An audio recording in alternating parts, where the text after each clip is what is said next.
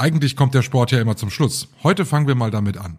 Nach 15 Jahren gibt's endlich wieder Rheinfire zu sehen. Das geht am 10. Juli in Duisburg. Da kommt es zum lokalen Derby Rheinfire gegen die Cologne Centurions. Und das wird richtig gefeiert. Mit Rahmenprogramm für Kinder, Live-Musik für die Großen und jeder Menge Spaß. Seid dabei, habt einen tollen Tag und ein tolles Spiel. 10.7. Schau ins Land reisen Arena Duisburg. The Fire is back. Und jetzt viel Spaß mit dem Aufwacher-Podcast das zeigt eben auch, dass junge Pflegekräfte da halt oft in Situationen geraten, denen sie überhaupt noch nicht gewachsen sind. Viele brechen ihre Ausbildung auch ab. Zu wenig Gehalt, zu schlechte Arbeitsbedingungen, zu wenig Personal. Das sind im Moment und leider auch schon lange die Probleme der Pflegerinnen und Pfleger, auch bei uns in NRW. Deshalb wird seit Wochen gestreikt. Wo die größten Probleme liegen und was vor allem der Personalmangel für Konsequenzen haben kann, da sprechen wir heute drüber. Rheinische Post Aufwacher.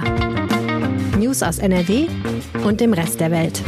Mit Benjamin Meyer am Dienstag, den 5. Juli 2022. Hallo zusammen. Und wir starten wie gewohnt mit den Meldungen aus Düsseldorf mit den Kolleginnen und Kollegen von Antenne Düsseldorf. Die Themen aus Düsseldorf sind heute, die Sicherheitslage in der Altstadt wird wohl besser. Für kostenfreie Corona-Tests gibt's jetzt ein Formular online und Personalmangel im Düsseldorfer Tourismus ist weiterhin ein Problem. Die Sicherheitslage in der Altstadt, die hat sich in den letzten Wochen offenbar verbessert. Das sagen zumindest Polizei und Stadt. Die Situation sei nicht mehr so problematisch wie noch vor einem Jahr, sagte Oberbürgermeister Keller. Um die Sicherheit rund um die Rhein-Ufer-Promenade und den Burgplatz weiter zu erhöhen, haben Stadt und Polizei jetzt eine gemeinsame Anlaufstelle am Rheinufer bezogen. Dort sollen an problematischen Tagen unter anderem gemeinsame Einsatztaktiken besprochen werden. Der Gang zum Corona-Testzentrum, der ist ja seit einigen Tagen deutlich komplizierter. Wer hier nicht den vollen Preis für den Test zahlen möchte, muss nachweisen, warum er den Test umsonst oder für den ermäßigten Preis von drei Euro bekommen sollte. Damit der Nachweis beim Testzentrum in Zukunft leichter wird, gibt es jetzt Hilfe vom Land NRW. Das Ministerium für Gesundheit hat ein Musterformular für den Corona-Test online gestellt. Wer zum Beispiel eine rote Kachel in der Corona-Warn-App hat, kann das in dem Formular ankreuzen. Mit dem Ausdruck und der Warnung in der App sollten wir dann einen ermäßigten Test bekommen.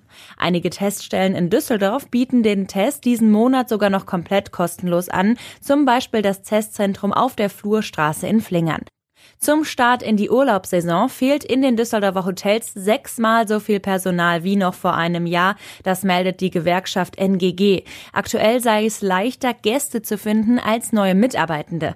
In den nächsten Monaten rechnet die Gewerkschaft NGG mit einer hohen Auslastung der Hotels in unserer Stadt, denn Urlaub im eigenen Land sei aktuell sehr beliebt. Außerdem werden viele Feiern nachgeholt und es wird auch wieder geschäftlich gereist. Damit die Hotels den Ansturm stemmen können, müssen sie das Fachpersonal Personal jetzt mit guten Konditionen locken, so die Gewerkschaft. Man habe mit der DEHOGA schon einen besseren Tarifvertrag mit mindestens 12,50 Euro die Stunde zum Einstieg verhandelt. Damit sich gutes Personal findet, müssen aber auch die Arbeitsbedingungen besser werden. Und das waren die Infos aus unserer Stadt. Weitere Infos gibt's immer um halb bei uns im Radio und auf antennedüsseldorf.de.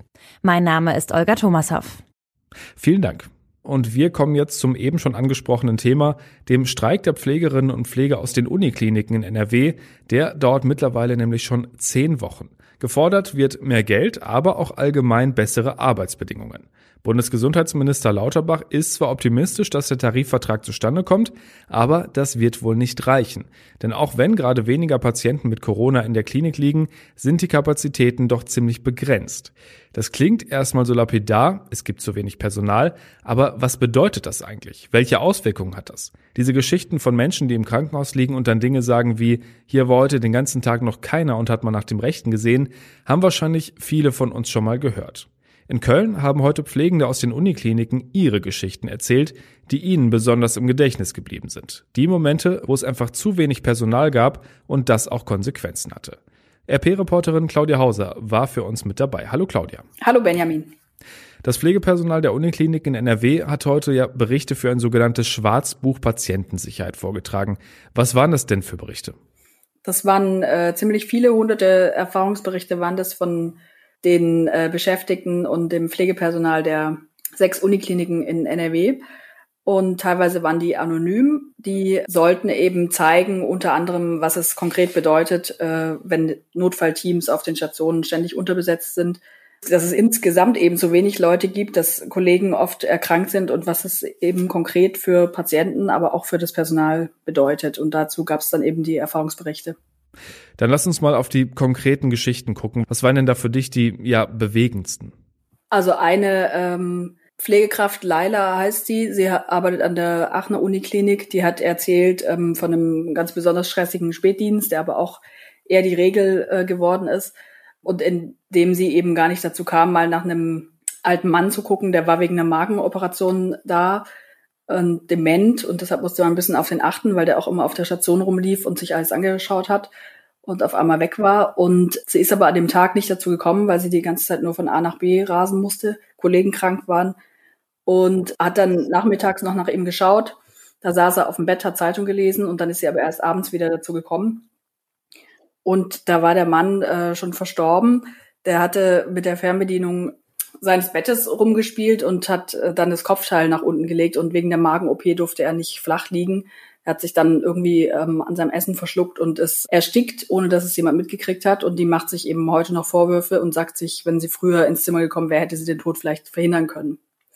Dann gab es noch ein anderes Beispiel, eine ganz junge Pflegekraft, die ähm, eigentlich auf einer relativ undramatischen Station, sage ich jetzt mal, eingesetzt war, weil sie eben neu war, dann aber zu einem Notfall dazu musste. Ähm, da ging es um ein Kind, das äh, ertrunken war und da wurde auch versucht, das Kind wiederzubeleben, was aber leider nicht gelang. Und die musste dann eben dabei sein, wie die Mutter selbst noch versucht hat, das Kind äh, wiederzubeleben. Die mussten dann in ein anderes Zimmer gebracht werden, bis der Psychiater da war und also höchst dramatisch. Und die hat es eben auch, die beschäftigt das eben auch heute noch. Und zeigt eben auch, dass junge Pflegekräfte da halt auf den Situationen geraten, denen sie überhaupt noch nicht gewachsen sind. Viele brechen ihre Ausbildung auch ab. Das sind ja wirklich ziemlich heftige Momente und Erzählungen. Ähm, wie war denn da so die Atmosphäre in der Kirche? Genau, das war in der Agneskirche in Köln ähm, gestern Mittag und die war total voll. Also schon eine halbe Stunde vorher war alles voll. Es waren viele ähm, Pflegekräfte da und Beschäftigte eben der Unikliniken. Es geht ja auch nicht nur um die Pflegekräfte, sondern auch um andere Beschäftigte. Und ähm, die Stimmung war, waren aber auch Anwohner und auch Lokalpolitiker da. Die Stimmung war insgesamt sehr äh, konzentriert, also sehr gebannt, äh, haben alle zugehört. Es gab immer wieder Applaus und am Ende auch Standing Ovations. Viele Streikende fühlen sich ja auch nach Wochen immer noch nicht gehört und gesehen, aber es gibt ja zumindest auch schon prominente Unterstützer, hast du erzählt, ne? Ja, der Kriminalbiologe Marc Benecke war zum Beispiel da und auch der äh, Kabarettist Christoph Sieber. Ähm, der meinte auch, er kann sich nicht erinnern, dass es in der Kirche in Köln zuletzt zu voll war. Und ähm, der Marc Benecke hat auch einen Bericht vorgetragen einer Pflegerin und hat den, den äh, Leuten eben seine Unterstützung zugesagt. Genau, die haben beide auch äh, Berichte vorgetragen. Der Christoph Sieber, da ging es um einen Case Manager, auch um zu zeigen, dass es eben alle Beschäftigten in Kliniken betrifft. Ähm, auch ein gewisses Missmanagement. Also hier ging es jetzt darum, dass, dass der Case Manager ähm, für Bettenpläne, also Bettenpläne machen muss und da eben auch angewiesen ist, Privatpatienten vorzuziehen, auch wenn jetzt ein gesetzlich Versicherter das Bett dringender braucht. Das war auch eine Geschichte. Dass an solche Momente, die da beschrieben werden, hart treffen können, das kann sich wahrscheinlich jeder irgendwie vorstellen, selbst wenn man es nicht selbst erlebt hat. Was haben mir die Pflegerinnen und Pfleger erzählt? Was macht diese ganze Situation mit denen?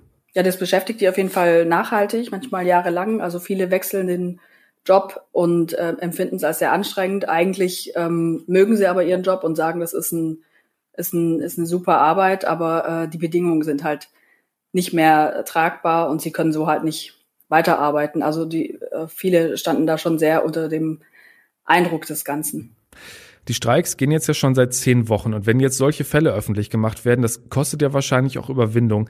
Zeigt das so ein bisschen die Verzweiflung oder wie schätzt du das ein? Ja, ich glaube schon. Also auch weil die zeigen wollen, ähm, es ist eben ein Aufmerksam machen auf, auf, auf die Situation. Aber es soll ja auch zeigen, ähm, schaut mal her, das Ganze geht nicht nur uns an, sondern es kann euch alle betreffen, weil jeder von uns kann in die Situation kommen, dass er eben auf Hilfe in der Klinik angewiesen ist. Ja, das sollte sich vielleicht jeder nochmal bewusst machen, auch wenn es wirklich kein schönes Thema ist. Danke dir, Claudia. Gern geschehen. Und nicht nur in der Pflege fehlt es an Personal, auch in der Gastronomie. Ist euch vielleicht auch schon mal passiert in der letzten Zeit, dass ihr deutlich länger auf euer Essen warten musstet als sonst? Und das liegt in vielen Fällen wirklich daran, dass es an Servicekräften fehlt. Großes Problem für die Gastronomie und helfen sollen da jetzt Gastarbeiter aus dem Ausland. Georg Winters aus der Wirtschaftsredaktion der RP hat sich für uns mit dem Thema beschäftigt. Hallo Georg. Herr Benjamin. Fangen wir mal beim Problem an sich an. Das sind jetzt wahrscheinlich immer noch Corona-Auswirkungen, oder? Das sind mit Sicherheit noch Auswirkungen von Corona, weil gerade die ähm, Gastronomiebranche in der Pandemie natürlich unglaublich viele Arbeitskräfte verloren hat. Ähm, das liegt unter anderem daran, dass da ja viele Minijobber unterwegs sind. Ähm, die konnten nicht mal Kurzarbeitergeld kassieren. Und denen war die Perspektive dann so unsicher, dass sie der Branche natürlich auch auf Dauer den Rücken gekehrt haben. Das gilt nicht für alle. Manche sind auch wieder zurückgekehrt und mittlerweile gibt es auch so einige Quereinsteiger in der Branche. Aber es fehlt eigentlich immer noch gewaltig an Personal, eindeutig. Wie groß ist denn das Problem bei uns in NRW? Also kann man sagen, wie viele Leute da konkret fehlen? Also wie viele Leute das mit Beginn der Pandemie waren, kann man so nicht sagen. Die Zahlen, die der Landesverband Nordrhein-Westfalen mir heute nochmal genannt hat, sind die, es waren im September 2019 ungefähr 415.000 Menschen in der Branche und es waren exakt zwei Jahre später 375.000. Das wäre also ein Minus von knapp 10 Prozent. Das mag vielleicht ein bisschen kleiner geworden sein, aber ich vermute, es sind zwischenzeitlich auch auf der anderen Seite wieder neue Leute abgewandert und 10 Prozent weniger Personal zu haben, ist schon eine Nummer. Was bedeutet das denn für die Gastronomie? Also, dass man mal länger aufs Essen wartet, ist ja verschmerzbar, aber fehlendes Personal kann ja echt schwierig werden. Ne? Ja, ich glaube, dass man länger aufs Essen warten muss, ist noch das kleinste Problem. Das größere Problem ist, glaube ich, dass man irgendwann zum Restaurant geht und sieht, dass sie jetzt nicht nur Mittwochs Ruhetag haben, sondern Donnerstags gleich auch noch. Dass sie ihre Öffnungszeiten vielleicht auch abends verkürzt haben und dass vor allen Dingen auch die Speisekarte mal ein bisschen geschrumpft ist, weil es eben nicht nur beim Service am Personal fehlt, sondern möglicherweise auch in der Küche ein Koch äh, abgängig geworden ist und dann gibt's halt auch weniger zu essen. Nicht was die Menge des Essens angeht, sondern einfach die Auswahl der Speisen. Und mehr Ruhetage werden natürlich auch finanziell zu einem großen Problem für die Gastronomen. Jetzt gibt es ja die Idee, dass Gastarbeiter das Problem lösen sollen, also Menschen, die aus anderen Ländern hier hinkommen, um zu arbeiten. Wahrscheinlich dann ja in allen Branchen, die gerade solche Probleme haben, oder? Ja, es sind die Probleme in den Branchen, die natürlich äh, gerade spürbar sind. Das haben wir alle miteinander möglicherweise schon an den Flughäfen gesehen, gelesen, gehört oder selbst erlebt. Ähm, da fehlt einfach das Personal bei der Abfertigung. Und deswegen sollen da ja zum Beispiel vor allen Dingen Arbeitskräfte aus der Türkei helfen, die dann rüberkommen. Und in der Gastronomie hat äh, die Innenministerin Nancy Faeser die gleiche Idee gehabt und will da eben auch Arbeitskräfte aus dem Ausland anwerben. Wie soll das denn eigentlich ablaufen? Also wie sollen Menschen motiviert werden, nach Deutschland zu kommen, um hier zum Beispiel zu kellnern? Ja, das ist eine Frage, ähm, woher die gerade kommen. Ähm, es geht ja in diesen Fällen eigentlich nicht um Menschen aus dem ähm, Bereich der EU-Staaten, sondern aus anderen Ländern, die wahrscheinlich in der Regel da, wo sie arbeiten, wenn sie denn arbeiten, deutlich weniger Geld verdienen als bei uns und die man natürlich mit Löhnen von 12, 13 Euro sehr gut motivieren kann, nach Deutschland zu kommen. Ähm, die Frage ist, ob das immer funktioniert, ob da möglicherweise noch eine Sprachbarriere da ist, die zum Beispiel im Servicebereich Nachteile haben könnte. Ähm, aber generell, glaube ich, ist das, sind die Verdienstmöglichkeiten, glaube ich, eine gute Motivation für Menschen, hier hinzukommen und hier zu arbeiten. Da gibt's ja dann immer die Forderung, die Erteilung von Aufenthalts- und Arbeitsgenehmigungen zu erleichtern. Das ist schon ein entscheidender Punkt bei der ganzen Geschichte. Ne? Also generell muss man ja sagen, es äh, gibt für ähm, Arbeitnehmer aus EU-Staaten nicht die Notwendigkeit, sich eine Arbeitserlaubnis zu besorgen. Das gilt immer dann, wenn Bürger aus ganz anderen Staaten in Deutschland unselbstständig erwerbstätig werden, wie man so schön sagt. Ähm, das gilt nicht nur für die EU-Mitgliedstaaten, sondern auch für Liechtenstein, Island, Norwegen und Schweiz. Auch Arbeitskräfte aus diesen Ländern brauchen keine Arbeitserlaubnis. Und alle anderen müssen halt sowohl eine Aufenthalts- als auch eine Arbeitserlaubnis haben. Und die können Sie dann halt hier bei Ihren zuständigen Botschaften beim, beim Konsulat oder so beantragen. Wäre das denn eine Lösung, mit der die Gastronomen auch zufrieden wären? Also ich habe heute mit äh, Kurt Wehner gesprochen. Kurt Wehner ist Landesgeschäftsführer des äh, Landesverbandes NRW im Deutschen Hotel- und Gaststättenverband. Und der sagt, ja, das ist eine Möglichkeit. Wir brauchen nur eine, ähm, eine schnelle und eine einfache äh, Arbeits- und Aufenthaltserlaubnis für die Leute und dann kann uns das durchaus helfen. Also die wären, glaube ich, wirklich glücklich über jede Kraft, die ihnen derzeit hilft, weil ähm, wir sind zwar mittlerweile vorübergehend ja zumindest aus dem Gröbsten bei der Pandemie raus, aber wir wissen weder, ob nochmal eine neue Notsituation kommt und wir wissen auch nicht, wie viele Mitarbeiter ähm, wirklich in der Gastronomie bleiben oder irgendwann in der nächsten Krisensituation vielleicht auch wieder abwandern. Und deswegen ist das ein Problem, was man mittel- und langfristig lösen muss. Und da wären solche vereinfachten Arbeits- und Aufenthaltserlaubnisse für neue Mitarbeiter sehr hilfreich wahrscheinlich. Wie schätzt du das denn ein? Ist das jetzt eine Idee, die auch schnell helfen könnte oder dauert das alles im Endeffekt vielleicht dann doch zu lange? Also ich habe selber keine Ahnung, wie lange es dauert, bis man normalerweise eine Arbeits- und Aufenthaltserlaubnis hier bekommt. Wenn ich mir überlege, dass Deutschland so als Bürokratieweltmeister verschrien ist, dann kann das ja ein bisschen dauern. Deswegen hat die Innenministerin heute auch gesagt, man müsse solche Regeln beschleunigen, man müsse im Grunde für weniger Bürokratie sorgen und dann kann das vielleicht relativ schnell gehen. Ähm, die große Frage ist eigentlich, ob wir im Herbst wieder die nächste Welle der Pandemie haben und ob es dann entgegen den Aussagen der Bundesregierung vielleicht doch neue Einschränkungen auch an der Gastronomie geben könnte. Und dann könnte das Problem doch wieder da sein. Aber bis dahin würde ich erstmal sagen, wenn man es wirklich schafft, die Bürokratie zu entzerren, dann kriegt man möglicherweise auch schnell Lösungen für die Gastronomie hin. Dann hoffen wir mal, dass die Pandemie der Gastronomie nicht den nächsten Nackenschlag verpasst. Ich glaube, da sind wir uns alle einig. Vielen Dank dir für die Infos und für deine Einschätzung, Georg. Gerne. Bis dann. Tschüss.